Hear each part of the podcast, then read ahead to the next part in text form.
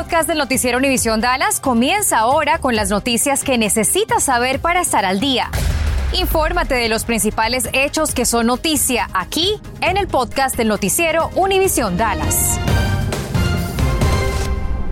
Aumenta la recompensa por la captura de este adolescente sospechoso de abrir fuego en esta estación de gasolina, matar a tres adolescentes más y herir a otro en la ciudad de Garland. Se trata de Abel Acosta, el chico de 14 años que huyó después de esta balacera. Y esta tarde el departamento de la policía de esa ciudad nos confirmó que la recompensa por pistas que conlleven a su captura aumentó ya a 10 mil dólares.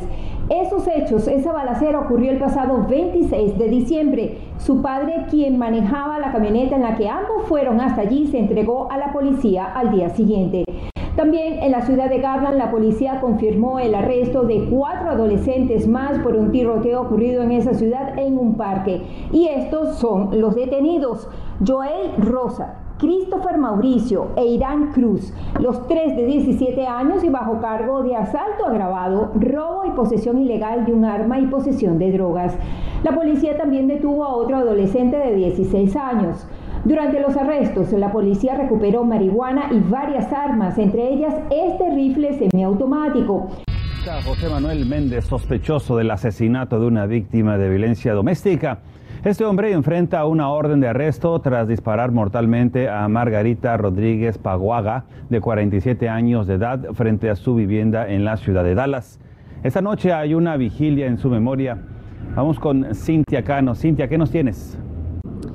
Ángel, ya están llegando las personas, los conocidos, familiares y también seres queridos eh, de Margarita Rodríguez Paguaga aquí a una vigilia justo en su casa en Pleasant Grove, también el lugar en donde lamentablemente perdió la vida el pasado jueves 3 de febrero por la madrugada. Lo que sabemos hasta ahora es que la policía de Dallas está buscando al sospechoso de su muerte, presuntamente su pareja sentimental. La policía de Dallas ha confirmado que el caso se trata de violencia doméstica. La muerte de Margarita Rodríguez Paguaga estremeció a toda una comunidad de mujeres.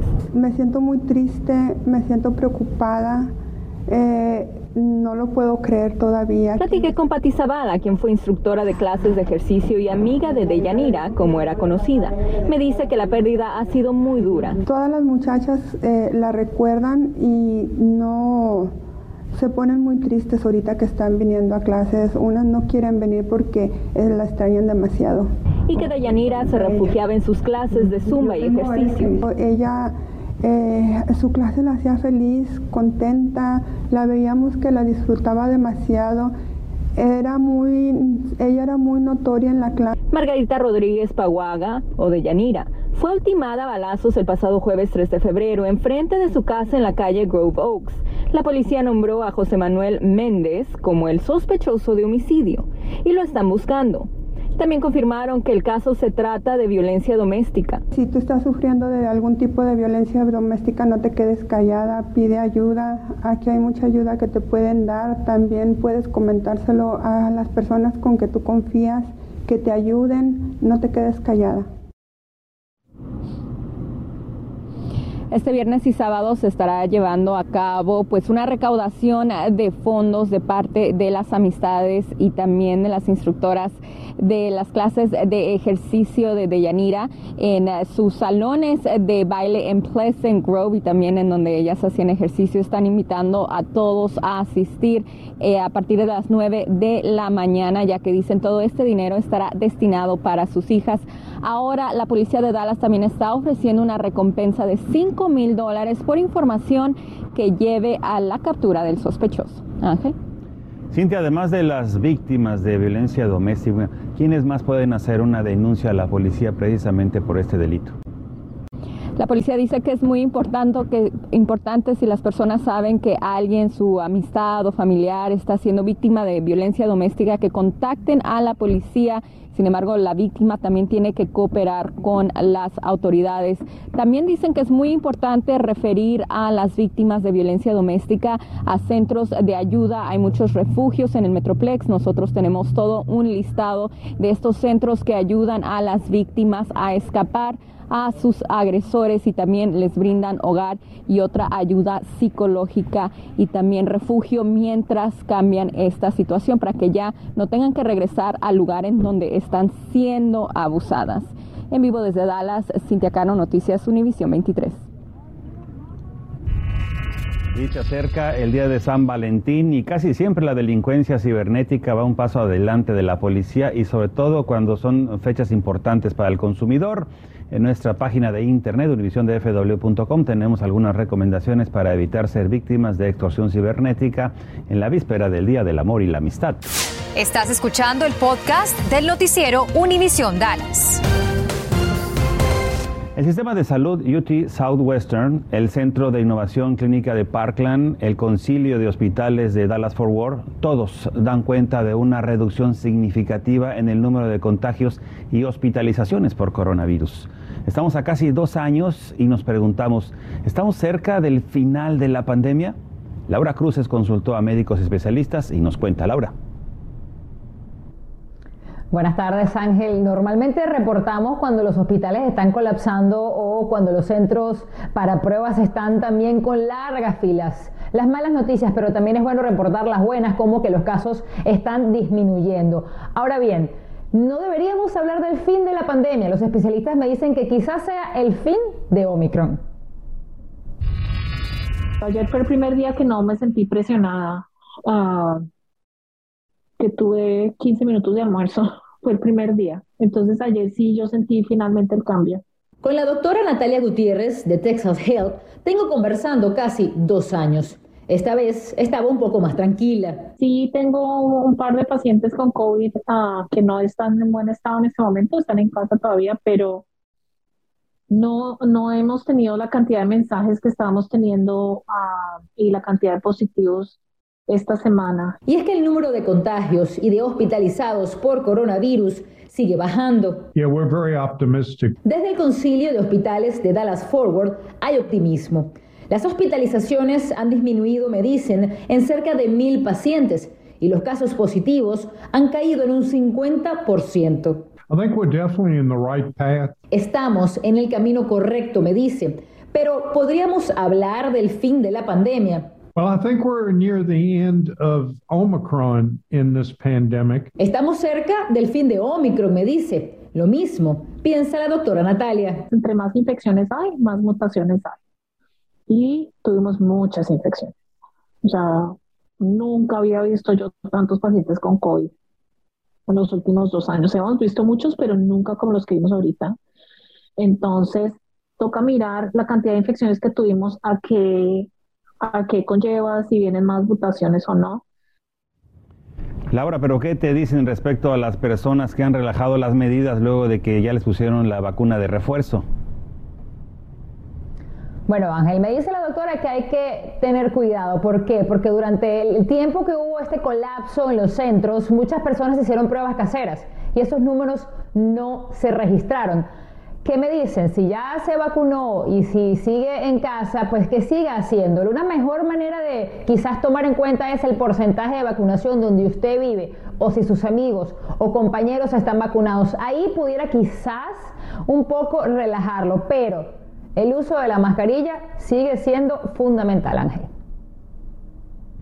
Pues hay que seguir usándola y también manteniendo la distancia. Este miércoles fueron encerrados en la cárcel de la ciudad de Carrollton el maestro de una iglesia su asistente por tres cargos de agresión sexual agravada contra un adolescente. Luis Escobar, de 59 años de edad, y Álvaro Jiménez, de 71 años, habrían, habían sido denunciados por su víctima en septiembre pasado por los hechos que supuestamente sucedieron en el 2018 cuando la víctima tenía 14 años de edad. La policía aclara que las agresiones sexuales sucedieron en un lugar fuera de la iglesia Ministerios Betania USA, en donde los acusados trabajaban uno como maestro de clases virtuales para adultos y otro como su asistente. La policía pide denunciar si es que hay otras víctimas. Una mujer murió y un hombre y un bombero resultaron heridos en un incendio ocurrido esta mañana en la ciudad de Dallas. El incendio ocurrió a las 7 de la mañana en el 7900 de la calle Bryan Ridge. Un hombre logró evacuar aunque sufrió quemaduras. Los bomberos intentaron abrirse paso con mangueras de agua para sacar a la mujer, pero ella lamentablemente ya había fallecido. Un bombero recibió atención médica por inhalación de humo. Y el centro, el Consejo Municipal de Dallas aprobó un plan para un nuevo centro de convenciones en el centro de la ciudad. El plan incluye la posibilidad de construir desde cero el centro de convenciones Billy Hutchinson. El costo de este proyecto es de 2 mil millones de dólares y acarreará un alza de 2% en el impuesto municipal de hotelería. El proyecto tiene que ser aprobado por los votantes en las próximas elecciones. El caso de un niño en Texas que se debate entre la vida y la muerte luego de estar bajo el cuidado de una niñera ha estremecido a la comunidad y muchos se preguntan si sus hijos están en buenas manos. ¿Están en buenas manos? Daniel Tucho averiguó.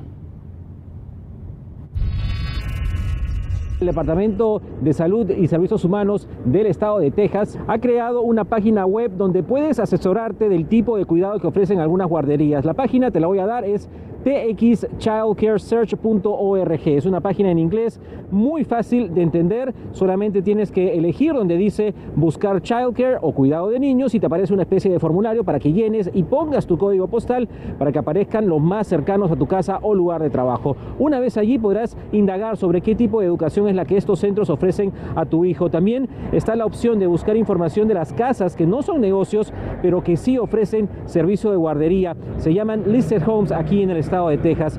Allí puedes ver si es que esa persona ha tenido algún tipo de queja o reporte, incluyendo algún tipo de accidentes con niños que fueron ya presentados contra el Departamento de Servicios Humanos del estado de Texas. Hace poco más de una hora le estaba preguntando a la vocera de esta entidad qué debemos tener en cuenta a la hora de dejarlos bajo el cuidado de un adulto. Ese sí es un riesgo porque no sabemos quién está cuidando a los niños, quién tiene acceso a los niños, ah, si están educados, vamos a decir, en, el cuidado infantil, porque muchas veces ah, cosas pueden pasar con bebés, ¿verdad? Una vez que elijas el lugar o persona, es importante ir a ver antes cuál es la interacción que tienen con los niños, ver a los otros niños también si es que están felices allí, preguntar también qué pasa en casos de emergencias. Y lo último, y no menos importante, hablar no solo con el cuidador sobre cómo se comporta tu hijo, sino también hablar con él, con tu hijo seguido preguntarle cómo pasó el día, con quién estuvo y si no quiere volver allí y por qué. Este seguimiento, dicen los expertos, es importante para detectar si es que existe algún tipo de problema donde estás dejando a tu hijo. ¿Qué tal amigos? Qué gusto saludarlos. Muy buenas tardes. Yo soy Rodrigo Celori y esta es la información deportiva más relevante hasta el momento. Viajamos hasta Los Ángeles con Gina Holguín previo al Super Bowl 56. Adelante Gina.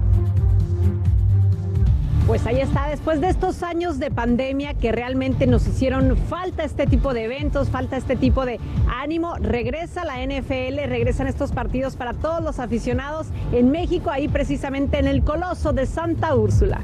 Gracias, Gina. En los cuartos de final de la Copa Italia, el Milan le pegó en San Siro cuatro goles a cero a la Lazio. Los anotadores del encuentro fueron Rafa Leao, doblete de Olivier Giroud y Frank Kisi. Los rosoneros se verán las caras con el Inter de Milán en semifinales en una edición más del Derby de la Madonina.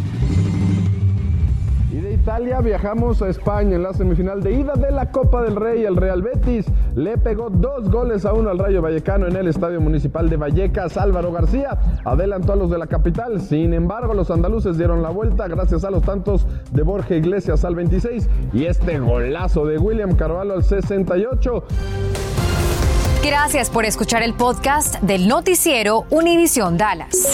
Puedes descubrir otros podcasts de Univision en la aplicación de Euforia o en univision.com diagonal podcasts.